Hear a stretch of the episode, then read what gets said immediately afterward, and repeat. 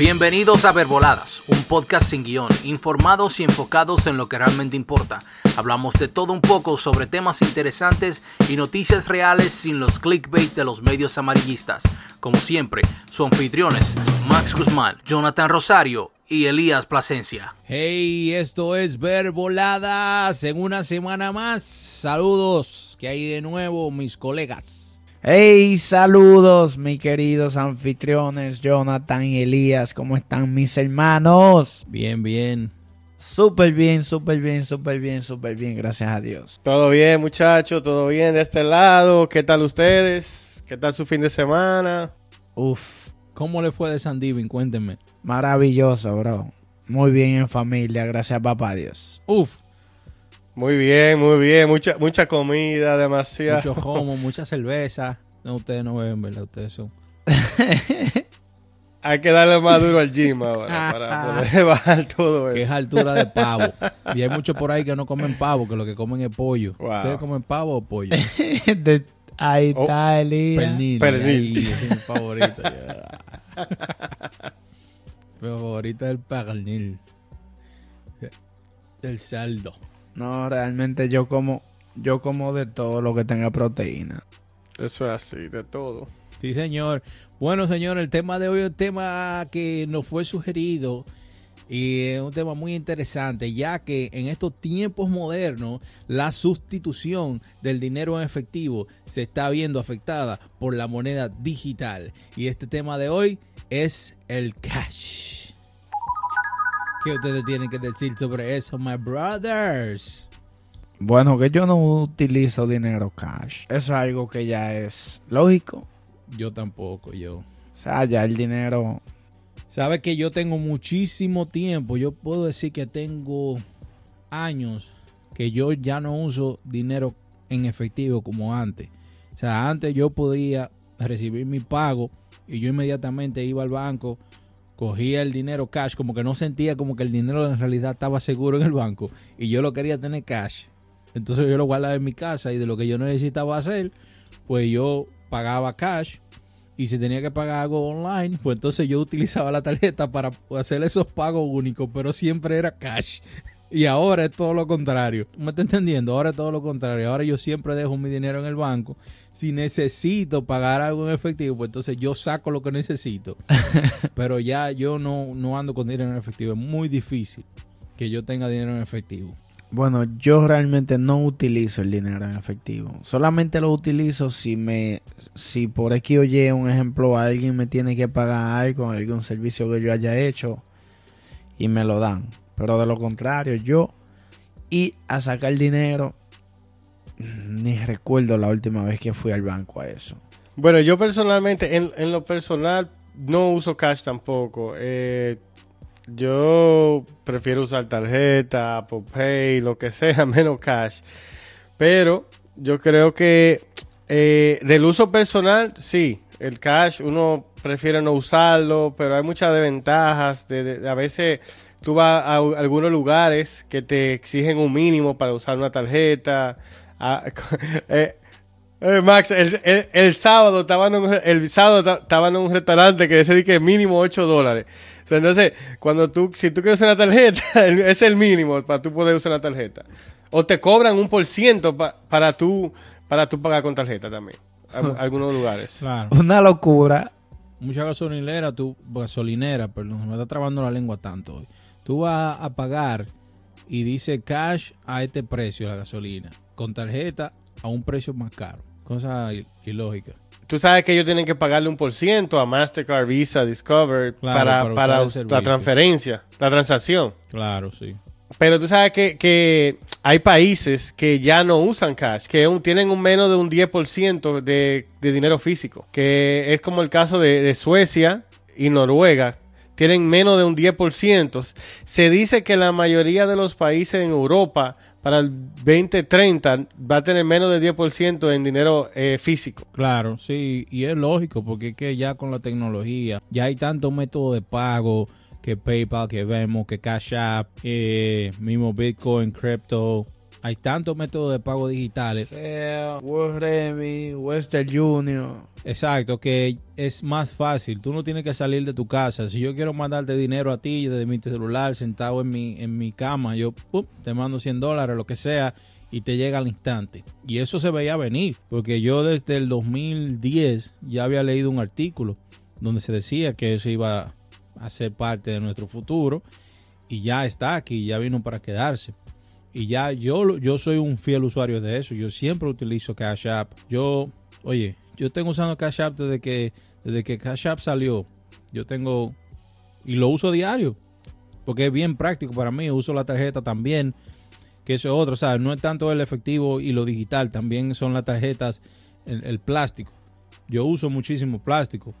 O sea, ya el efectivo contante y sonante, yo no lo tengo en mi cartera, pero sí tengo, tengo mi, mi mis tarjetas de crédito y débito, que son lo que uso a diario. Y ya las tarjetas también son, son fácil de pagar, porque no solamente son con el swipe o, el insert de la tarjeta, solamente le das tap, porque tienen NFC y pagas de una vez. Claro, es así. Pero, pero ustedes saben, ustedes saben quién, quién es el, el más ganador con esto. ¿Quién? Los gobiernos ellos pueden manejar más el dinero tuyo. O sea, tienen, tienen más conocimiento de, lo que está entrando y está saliendo en tu cuenta. Claro. Sí, tu, tu, privacidad, pero también no eso. Tú sabes que todavía, aunque vivimos en Estados Unidos, todavía hay un por ciento bien grande de, trabajadores informal que no pagan impuestos. Claro. ¿Qué pasa? A la medida que se va pagando más y más eh, con tarjetas, se va pagando con con, con Bitcoin o con cualquier otro método digital, tú sabes que cada, todas las personas que no tan formal, que no pagan impuestos, van a tener que comenzar a pagar impuestos y van a tener que brindar estos servicios de tarjeta porque ya el cash no va a existir prácticamente. Eso es así. Y eso es una ventaja muy grande para el gobierno. Eso es así. Pero entonces no sería ventajoso para, para los gobiernos que, que el cash siga existiendo por esa razón, porque no pagan impuestos por el dinero en efectivo, solo por esa razón. ¿Cómo así? Si no es ventajoso para los gobiernos que existe el cash, no. Solo por esa razón. O no es por el costo energético, porque tienen que, fabricar el cash, que el papel que se utiliza, que la tinta. Porque se ahorran en eso. Los gobiernos lo que quieren es más control. Y, y uno lo que va a perder es la privacidad. Claro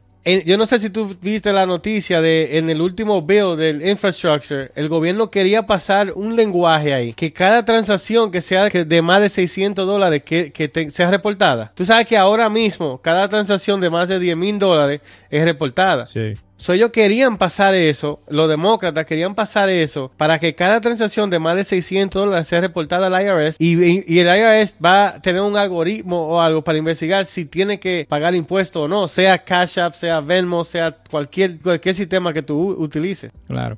Claro.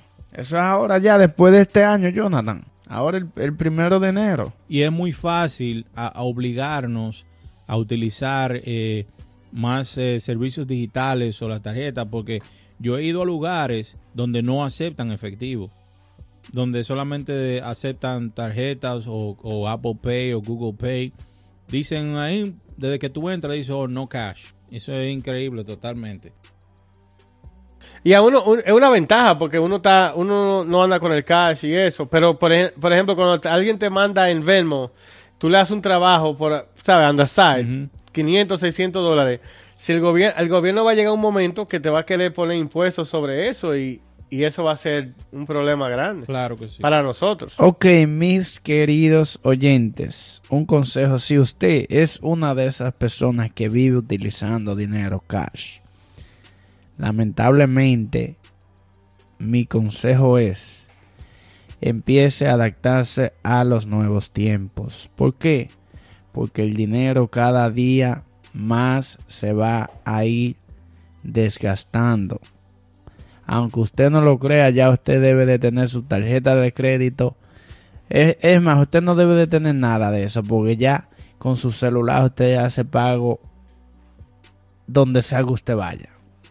Así que el dinero cash vamos a ir dándole más rienda suelta.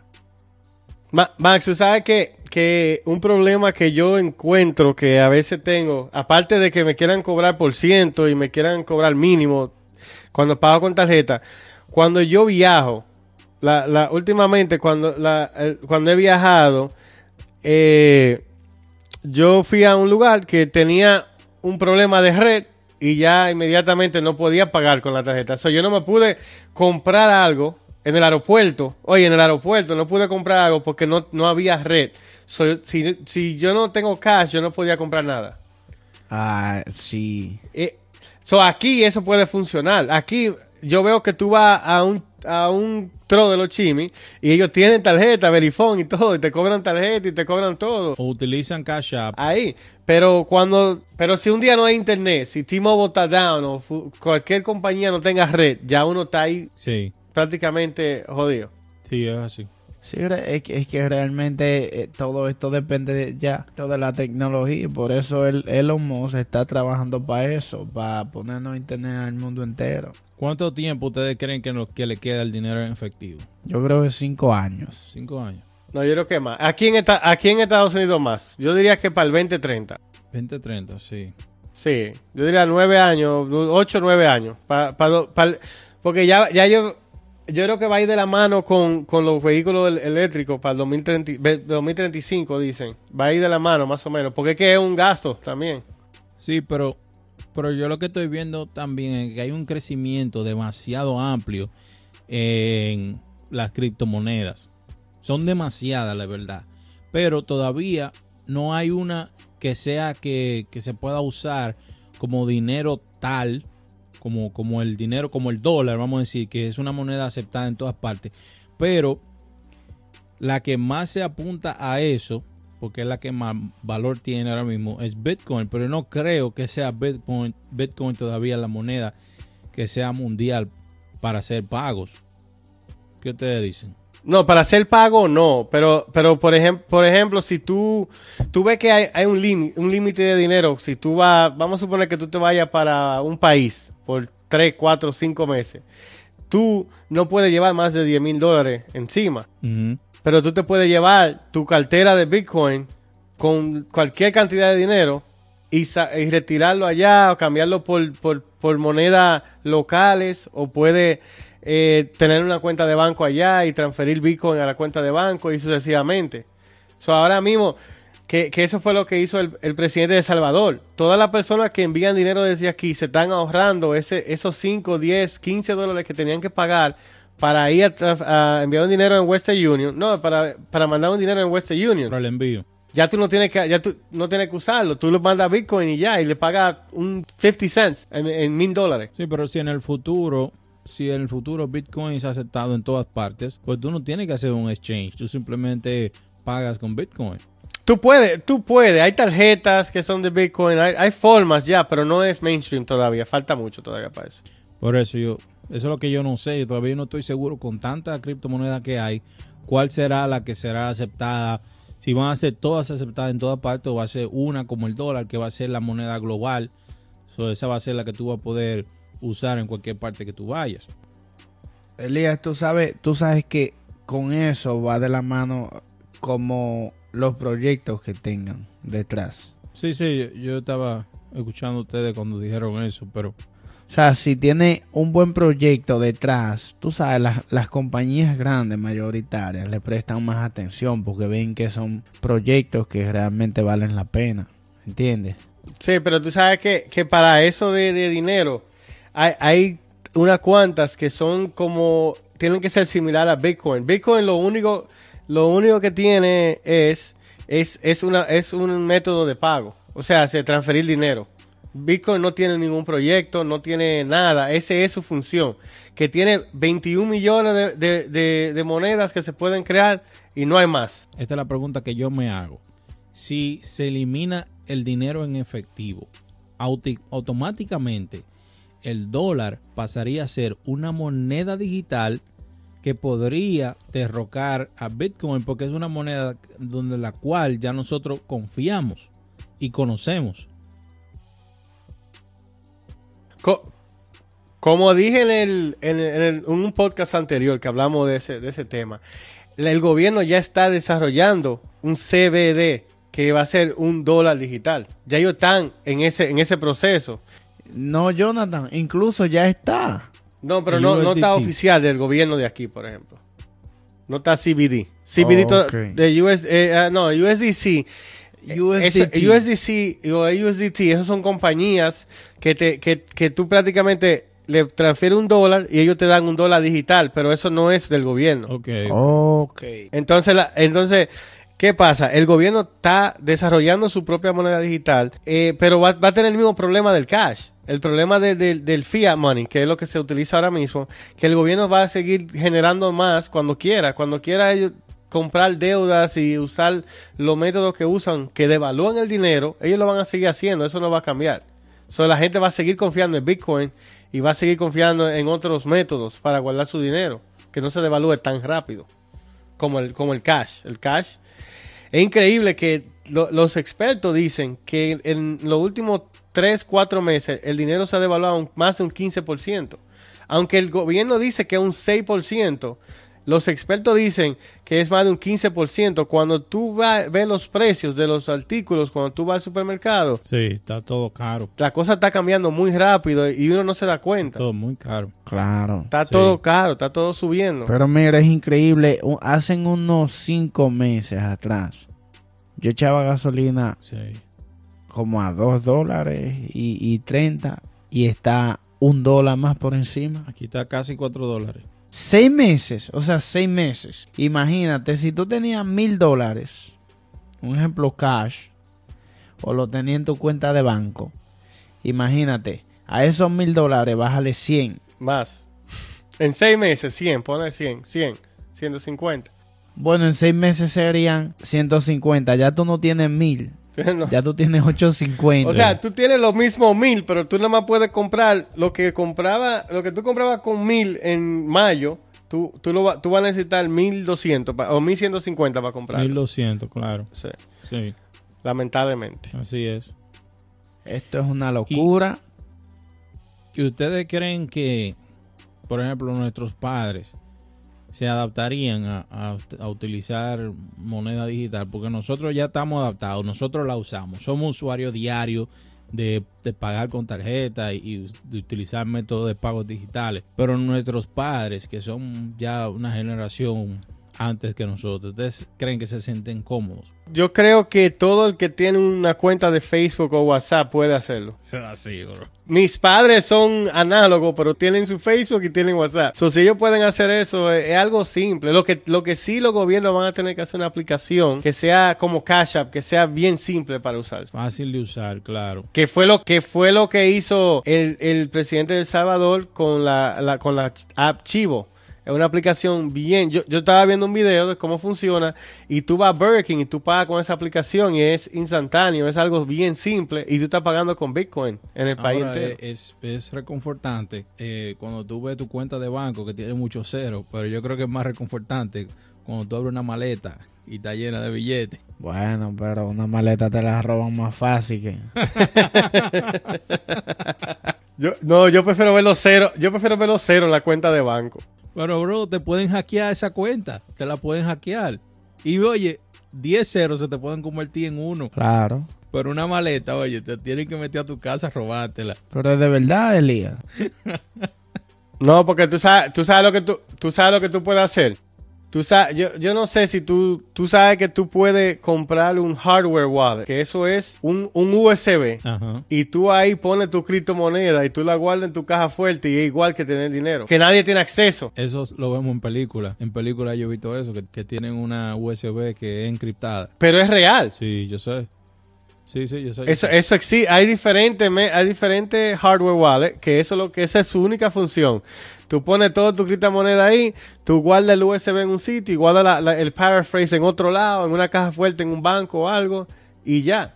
Eso es lo que hace mucha gente que tiene mucho dinero en criptomonedas. Claro, no, lógico. Y tú sabes que la mayoría de las personas que están entrando en las criptomonedas, que no tienen tanto tiempo en criptomonedas, lo, lo dejan en el exchange, lo dejan donde la compra.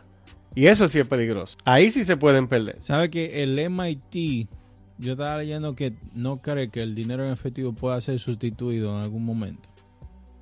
Bueno, la- en lo absoluto tal vez no. Yo diría que a un 90%. Como están en, en Suecia y, y en esos sitios. Y es, y es que es por eso, es porque hay todavía hay muchísimas personas que prefieren utilizar el, el dinero en efectivo como método de pago, que se sienten más, más confiados. Tú sabes que hay, que hay personas que tienen dinero en efectivo debajo de su colchón, que ahí es que lo guardan.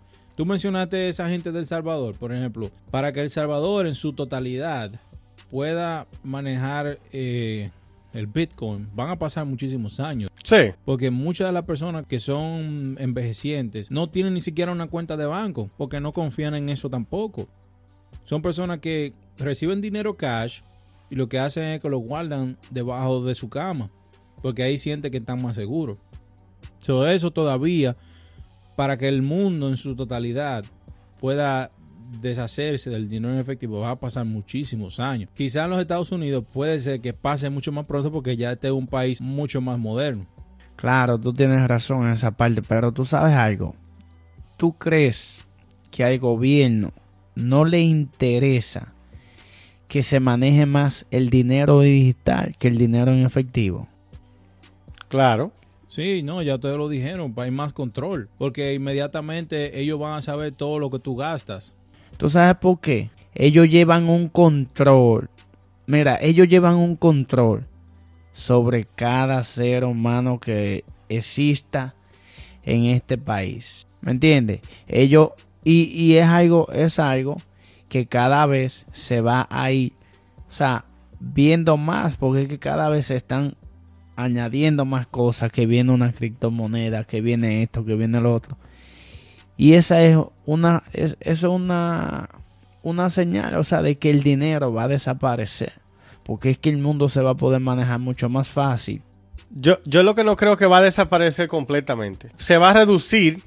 Bueno, yo no, yo no digo que vaya a desaparecer eh, full, pero yo sí creo que el dinero, yo creo que un 95%, es que es muy poca. Y, y mira, tú sabes, hasta, mira por qué te lo digo. Tú ves las personas que venden droga, se les va a hacer muy difícil. Claro, todo lo ilegal. Se les va a hacer muy difícil porque es muy difícil tú lavar dinero cuando tú tienes dinero digital. Pero cuando tú tienes dinero efectivo es fácil lavar el dinero. ¿Me entiendes? Claro. Tú lo puedes lavar mucho más fácil, pero entonces al gobierno le conviene esta cosa. Este tipo de cosas al gobierno le conviene. Pero el dinero, ok, porque lo ilegal, o entendemos que se le hace fácil, pero también lo ilegal tiene su forma de transferir su dinero, porque sabemos que, por ejemplo, Bitcoin se usa en la dark web, en la web oscura, para pagar muchísimas cosas, armas y cosas así, porque eso es encriptado y no es rastreable. No, sigue rastreable.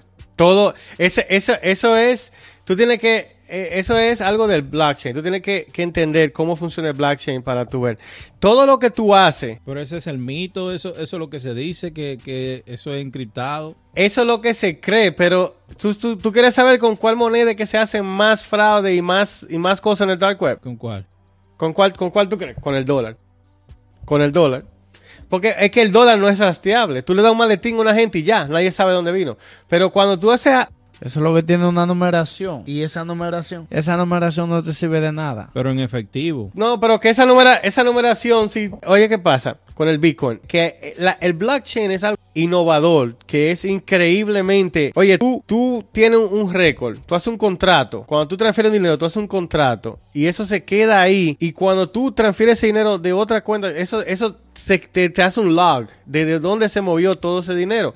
Eso nunca nadie lo puede borrar. ¿Y qué pasa? Que hay miles de computadoras en el mundo Exacto. que tienen ese mismo récord y que tú, nadie, una persona no puede ir a borrar eso. Eso va a quedar ahí para siempre, ese récord. Y na- no nada más de dinero, el blockchain es algo que va a cambiar el mundo con lo del real estate, los récords médicos que van a quedar en el blockchain guardado. Eso va a ser imposible que alguien borre algo que no que pasó en una casa o que le pasó a alguien. Eso va a quedar ahí en un récord y nadie lo podrá borrar. Claro. Claro, eso es así. Eso es así como dice el Jonathan. Bueno, pues yo lo que tenía entendido era eso, que pues que el blockchain te protegía de tu poder hacer cualquier compra online o cualquier pago y que nadie se iba a enterar. No, no, no es que nadie se ve, no es que nadie se va a enterar, bro, porque es que, es, es que hay transacciones. Eso es lo que yo entendía. Porque ustedes hablan del dólar que es más que no es rastreable. Yo sé que el dólar no es rastreable porque, por ejemplo, yo puedo tener un millón de dólares desde el 2000, desde el 2000, vamos a decir, y no lo uso, lo tengo guardado.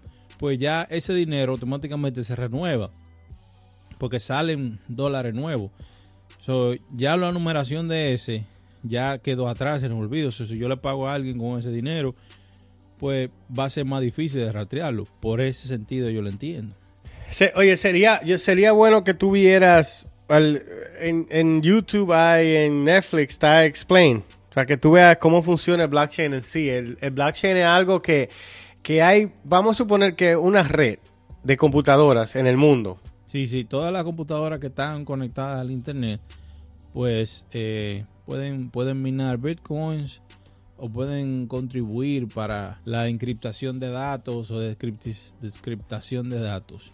Todas las que están en el, en el, en el network de, cada criptomoneda, por ejemplo en el network de Bitcoin, todos los nodes que están, eh, que están, que están minando, minando Bitcoin, que son más, si no me equivoco, más de 700 mil en el mundo, eh, todo eso tienen una copia de ese récord. Entonces, ¿qué pasa? Para tú poder borrar ese récord, tú tienes que tener acceso a las 700 mil computadoras. Que eso no es posible. O sea, de tanta computadora, de tanta gente diferente, eso va a ser casi imposible. ¿Qué pasa?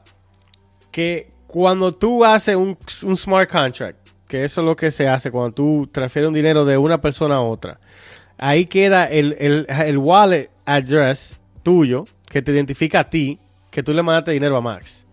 Y entonces cuando Max manda ese mismo dinero, me lo manda a mí, dice el, récord de que eh, tú se lo mandaste a Max y Max se lo mandó a mí. Entonces, si yo se lo mando a otra persona, guárdalo, repite los tres récords de ustedes y agrega a quién yo se lo mandé. Y nunca se borra que Max te mandó dinero a ti. ¿Tú me entiendes?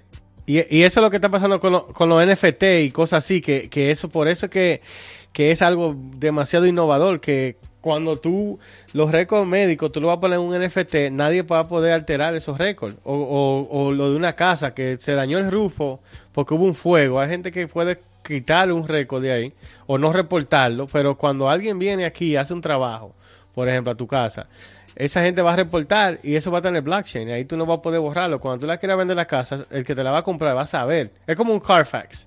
Va a saber qué pasó eso ahí. Bueno, compadre, pues yo estaba totalmente oscuro ese lado, porque yo, sabes, como estábamos diciendo, el dinero en efectivo, pues te da privacidad. Porque yo, si te quiero pagar 10 dólares a ti, yo te lo pago en efectivo y no queda en ningún lado un rastro de que yo te pagué. yo pensaba que con la criptomoneda también era así. Porque usan una clave encriptada que supuestamente te protege, que tiene un wallet Exactamente, eso, eso, eso, ese, ese es ese concepto de que la, al principio cuando salió Bitcoin mucha gente tenía ese concepto que eso era lo que hacía, pero en realidad no, eso, eso es. ¿Tú entiendes? O sea, si fuera así no tuviera sentido, Elías, porque, o sea, seguiría siendo una, una moneda diferente, o sea, con otro nombre, pero con el mismo eh, sistema. Correcto.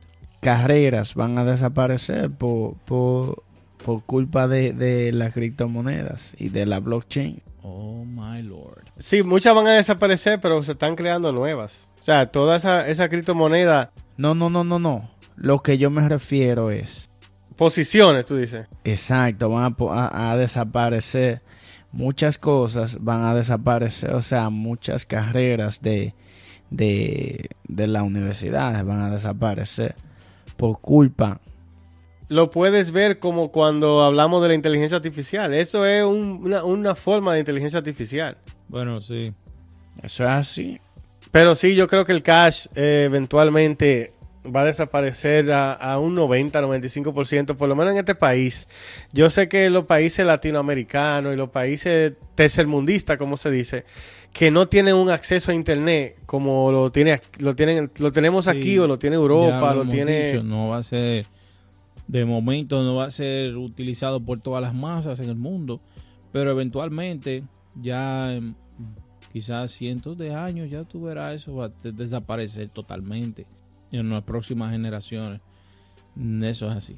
Elon Musk está haciendo con eh, Starlink, está haciendo que el Internet llegue a sitios donde no existe el Internet ahora mismo. Pero, ¿qué pasa? Eso viene a un costo, eso no es barato. Incluso cuando tú lo, cuando tú lo pones aquí, no es, no es barato. Entonces, eso va a tener, eso va a tomar mucho tiempo para poder ayudar a las personas que no tienen acceso al Internet. Por eso, bro, lo que te digo. Sí, mira, yo estaba ahora mismo veo aquí que en El Salvador, por ejemplo, que tú te refieres a El Salvador, solamente un 23% tiene acceso al internet. Entonces, no va no se, no va a ser mainstream.